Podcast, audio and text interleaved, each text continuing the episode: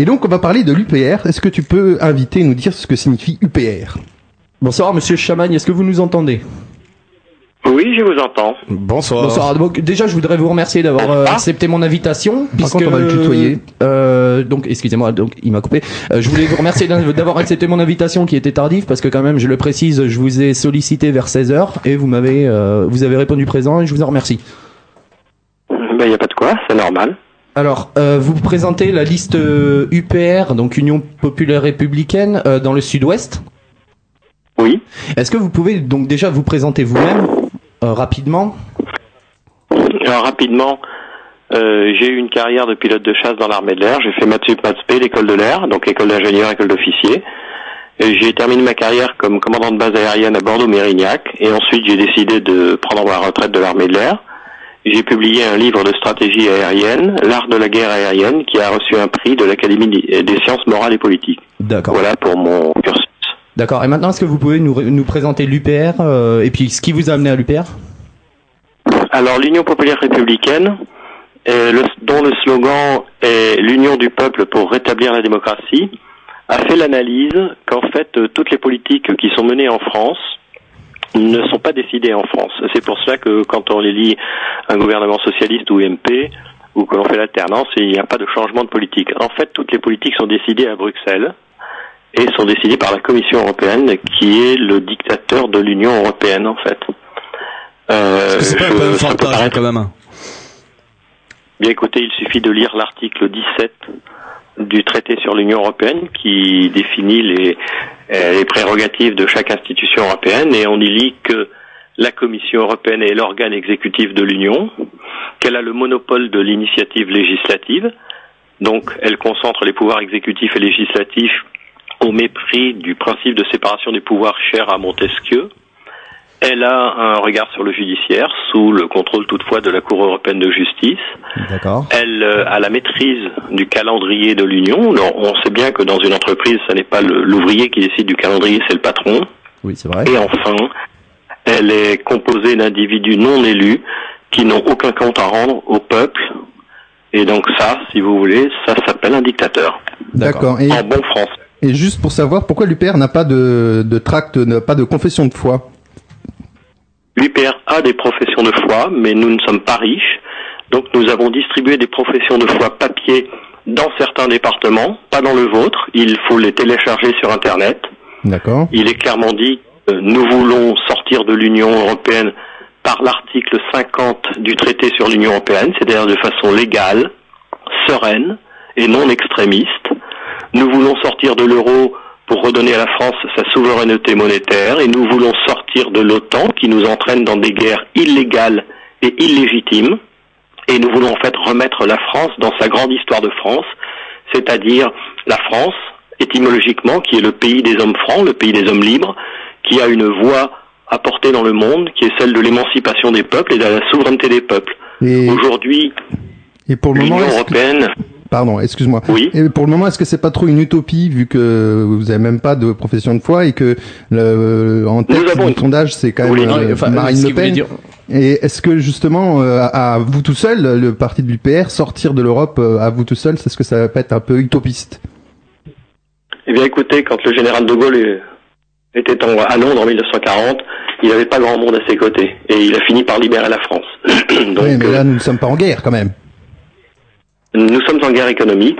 C'est une guerre larvée. Si vous avez lu Le meilleur des mondes de Aldous Huxley, euh, il y a plusieurs façons d'instaurer une dictature. Il y a le bruit des bottes. Ça a été le cas en 1940. Donc ça, ça se voyait. Tout le monde pouvait en être conscient.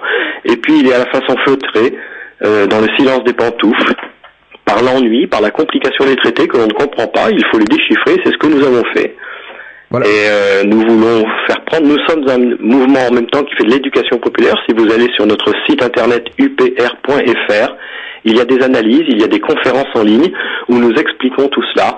Nous ne prenons pas les Français pour des imbéciles, nous ne leur balançons pas des slogans vides et creux, Euh, nous ne nous adressons pas à leur cerveau reptilien, nous nous adressons à leur intelligence. Nous nous adressons à l'intelligence des Français.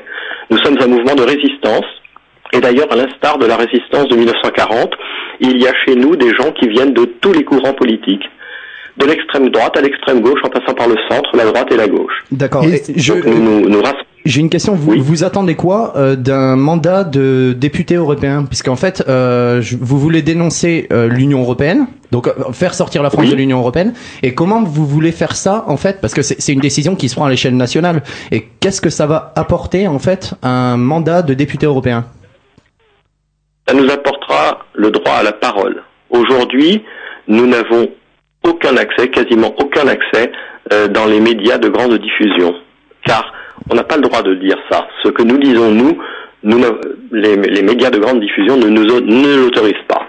Et justement, qu'est-ce que vous euh, pensez du, euh, du fait que Marine Le Pen soit euh, euh, pr- euh, première dans les sondages en fait Est-ce que vous pensez donc euh, déjà parce que moi ce que j'imagine c'est qu'il y a des gens qui vont voter Marine Le Pen pour sortir de l'Europe.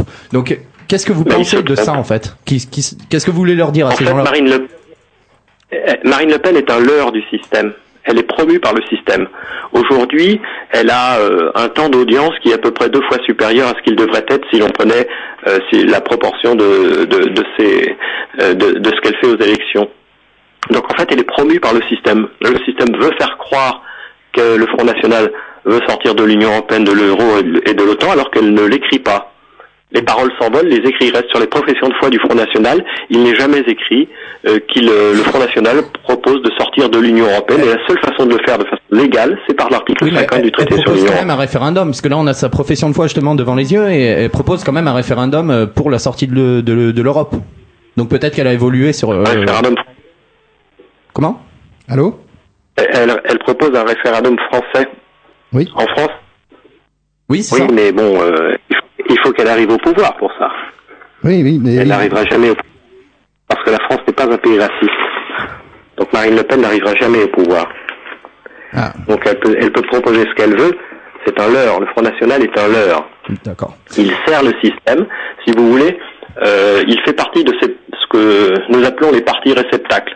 Comme plus en plus de Français sont mécontents de ce qui se passe, de ces politiques ultralibérales qui sont imposées par les traités euh, européens, le traité sur le fonctionnement de l'Union européenne impose les politiques libér- ultralibérales que nous subissons. Par exemple, l'article 63 dit en substance qu'il est interdit d'interdire de délocaliser. Alors on peut faire des moulinets, on peut raconter ce qu'on veut, c'est écrit dans les traités. Et les traités se modifient à l'unanimité. C'est l'article 48 du traité sur l'Union européenne. D'accord, Donc, donc- pour pouvoir modifier Vous nous dites que. pour pouvoir modifier une virgule d'un- traité européen, il faut l'unanimité des 28 États membres, ce qui est impossible mathématiquement et politiquement. Oui, je, je, j'avais vu une, en fait- une conférence de François Asselineau qui disait que ça arriverait euh, 1,4 secondes tous les euh, milliards d'années, je sais plus. Enfin, mathématiquement. Si vous je sais donnez, si vous donnez une probabilité de 15% au Front National d'accéder au pouvoir, ce qui est extrêmement généreux. Oui, oui. hein, parce que faire 15% des voix et, accéder- et avoir 15% de chance d'accéder au pouvoir, c'est pas du tout la même chose. Il faut accéder au pouvoir, il faut avoir 19,5 moins la dernière fois hein, quand même. Et 50%. Si vous donnez 15% de chance au Front National d'a- d'accéder au pouvoir, et si vous donnez 15% de chance à tous les partis nationalistes d'Europe d'accéder au pouvoir, la probabilité pour qu'à un moment donné, il y ait une Europe nationaliste qui veuille changer les traités dans le sens de, de nationaliste, elle est de 1 4 millionième de seconde depuis le Big Bang. D'accord. Et en tant que député européen, est-ce que vous pensez que vous 1,28. aurez plus la parole ou pas Ou est-ce que, ce que je vous rappelle que en tant que député européen, vous allez pas avoir du tout la parole parce qu'il faut que vous montiez des groupes à la Commission européenne pour pouvoir prendre la parole. En tant que député tout seul, vous n'aurez aucune parole. Il me semble que Nigel Farage a la parole. Oui. Il est tout seul. Et il a un groupe qui Donc, soutient. nous aurons euh, la nous aurons la parole et, et aussi nous nous, a- nous nous appuierons sur le droit, sur le droit européen qui est bafoué. Parce que quand vous lisez le traité sur l'Union européenne, au début il y a plein de belles phrases qui font croire que l'Union européenne est une démocratie, qu'elle est transparence, etc. Sauf que ces belles phrases ne sont jamais respectées. Par exemple, le- l'article 13, paragraphe 2, dit que les institutions européennes coopèrent de façon légale, de façon loyale. Or, quand on s'aperçoit ce qui, quand on analyse le processus décisionnel qui a conduit à autoriser la mise en culture du maïs transgm TC 1507 de la société pionnière, on s'aperçoit que la Commission européenne qui a pris la décision a été totalement déloyale vis-à-vis du Conseil de l'Union européenne qui avait voté contre et vis-à-vis du Parlement européen qui avait voté contre. Donc en s'appuyant sur le droit européen qu'il bafoue sans arrêt, eh bien nous, nous, nous allons les embêter. D'accord. Nous allons demander des comptes. Bon, Parce que c'est bien beau d'écrire que nous sommes en démocratie, tout ça, mais encore faut-il le faire. Et ça Oui, pas surtout que le- la majorité des Français euh, commencent à en douter, puisque je rappelle, c'est euh, 51% des Français seulement sont pro-européens. Ben oui. Ils sont, les- les- les- si vous voulez, les, Français ne sont pas idiots. Ils, s'aperçoivent, ils s'aperçoivent de la discordance entre ce qu'ils vivent et ce qu'on leur raconte. C'est bien normal. Au bout d'un moment, Oui, au bout d'un ils moment. écartent les yeux. D'accord. Ben oui. Ben, Monsieur Chamagne, je vous remercie. Donc, euh, je vais quand même dire donc qu'on peut retrouver euh, toutes les infos sur le site www.upr.fr, donc avec les conférences de Monsieur Oui. Asselineau. Euh, donc, Les professions de foi, bulletin de vote. les- Ah, d'accord, voilà. ok. Qu'il faut imprimer soi-même, je rappelle. hein.